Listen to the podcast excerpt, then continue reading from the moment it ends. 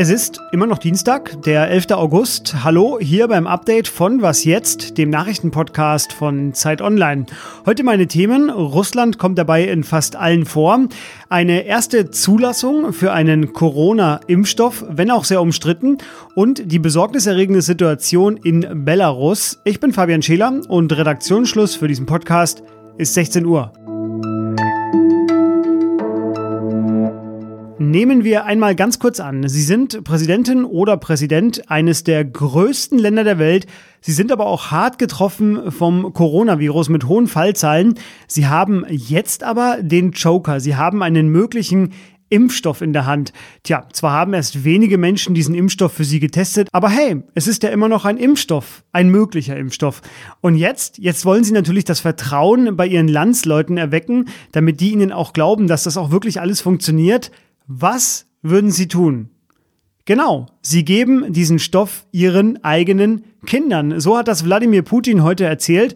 Russland hat heute weltweit den ersten Impfstoff gegen das Coronavirus staatlich zugelassen. Putin sagte, er habe eine seiner beiden Töchter damit schon impfen lassen. Den Auswahlprozess, welche der beiden ihn bekommen hat, den stelle ich mir natürlich sehr spannend vor. Der Impfstoff wurde von einem staatlichen Institut für Epidemiologie in Moskau entwickelt und ihm fehlt eigentlich noch die sogenannte Phase 3 Prüfung. In der wird ein Impfstoff an mehreren tausend ProbandInnen getestet und die ist eigentlich auch essentiell für Impfstoffe. In Deutschland müssen Impfstoffe diese Phase erst durchlaufen haben, bevor sie überhaupt zugelassen werden. Und deshalb ist dieser Move der Russen auch ziemlich umstritten. Die Phase 3 Prüfung, die soll in Russland nun neben den ersten Impfungen parallel laufen. Ich habe meinen Kollegen Jakob Simmern gebeten aus dem Wissensressort um eine erste kurze Einschätzung. Er wird dann nämlich morgen früh bei uns im Morgen-Podcast diesen Impfstoff ausführlich einschätzen. Es ist schwer, überhaupt etwas über diesen Impfstoff zu sagen, denn bisher liegen keine wissenschaftlichen Studien vor. Fakt ist, dass Russland mit der Zulassung die wichtige Phase 3 Studie überspringt, in der Tausende von Probanden den Impfstoff bekommen und in der nachgewiesen werden soll, dass der Impfstoff überhaupt wirkt und dass keine seltenen Nebenwirkungen vorkommen. Deswegen ist diese Impfstoffzulassung quasi eine Wette. Wir wissen definitiv nicht, was dabei rauskommt am Ende. Allerdings muss man die Zulassung aus Sicherheitsgründen durchaus kritisch sehen. Russland, die wollen das jetzt aber offenbar durchziehen. Der Gesundheitsminister sagte, man könne diesen Impfstoff zum Beispiel den ArbeiterInnen im Gesundheitssektor zuerst anbieten, also Ärztinnen und Pflegern. Außerdem auch Lehrern. Die Massenproduktion soll dann im September anlaufen und die Massenimpfung im Oktober. Russland geht es offenbar auch ums Prestige und natürlich auch ums Prinzip, erster sein zu wollen, mit allen Mitteln. Das Land wurde ja im vergangenen Monat von den USA, Großbritannien und Kanada beschuldigt, hinter Hackerattacken auf Labore zu stecken, die an einem Impfstoff arbeiten. Denn weltweit wird in mehr als 170 Projekten nach Corona-Impfstoffen gesucht. In Belarus gingen auch in der zweiten Nacht nach den Präsidentschaftswahlen am Sonntag die Proteste gegen den Amtsinhaber Lukaschenko weiter. Wieder kam es zu heftigen Zusammenstößen. Ein Demonstrant starb. Das Innenministerium sagt, der Mann habe einen Sprengsatz auf die Polizei werfen wollen. Der sei aber schon in seiner Hand explodiert. In dieser Nacht verließ auch die Oppositionelle Svetlana Tichanowskaja das Land. Gegen 2.30 Uhr sei sie vom litauischen Grenzschutz in Empfang genommen worden.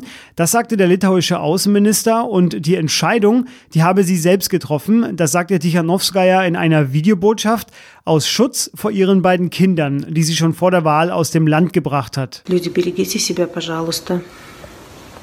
Ни одна жизнь не стоит того, что сейчас происходит. Я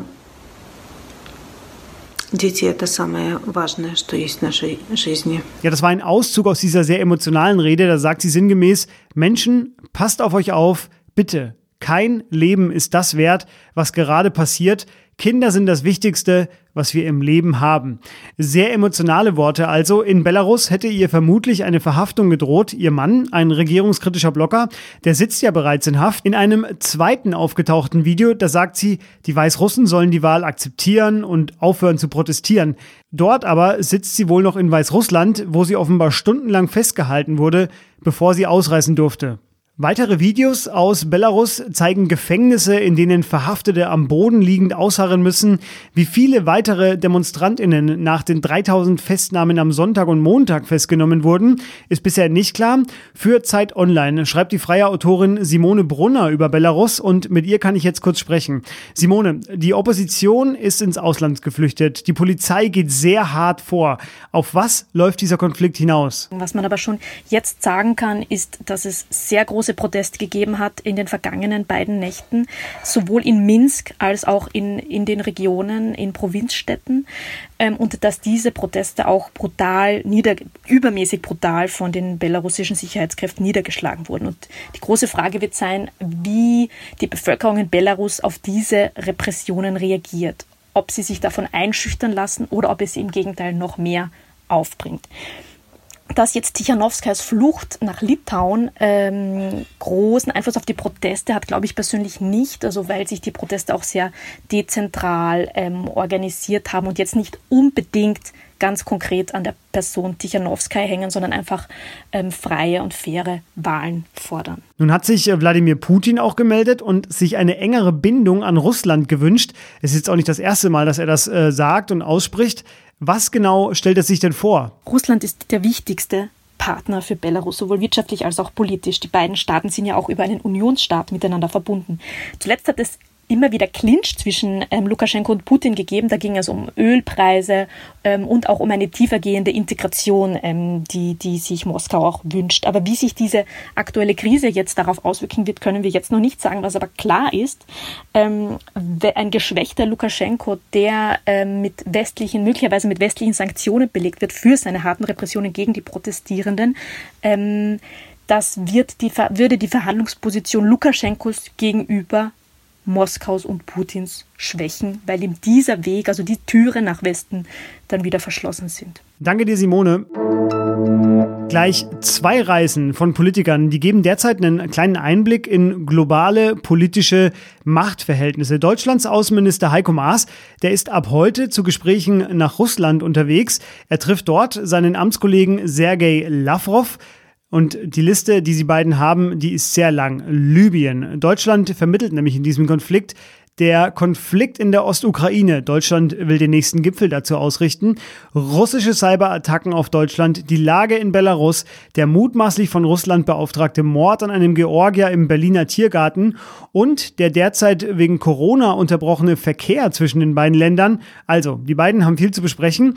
Und die zweite Reise, von der ich sprechen möchte, das ist die des Außenministers Mike Pompeo. Heiko Maas, der kann nämlich auch deshalb nach Russland fliegen, weil er keinen Besuch erwartet von Mike Pompeo, denn sein US-Kollege, der wird Deutschland nicht besuchen. Das ist schon auffällig. Stattdessen wird Pompeo nämlich Österreich, Polen, Slowenien und ab heute Tschechien besuchen. Und in Tschechien, in Pilsen, da besucht er unter anderem die weltbekannte Brauerei dort und ich sage mal clever. Was noch? Zum Abschluss noch ein kleines Quiz. Was macht die Maske mit Ihnen? A. Atemnot, B. Sprachbarrieren oder C. Sie an Ihre letzte Mahlzeit erinnern? Alles drei ist natürlich richtig, äh, aber um ehrlich zu sein, der Faktor Geruch, der scheint mir jetzt nicht ganz unwichtig zu sein. Eine neue Umfrage aus den USA, die belegt das. Denn ähm, Amerikaner, die putzen jetzt mehr Zähne, weil sie wegen der Masken ihren eigenen Mundgeruch häufiger riechen. 57 Prozent seien demnach nun sensibler für das Thema.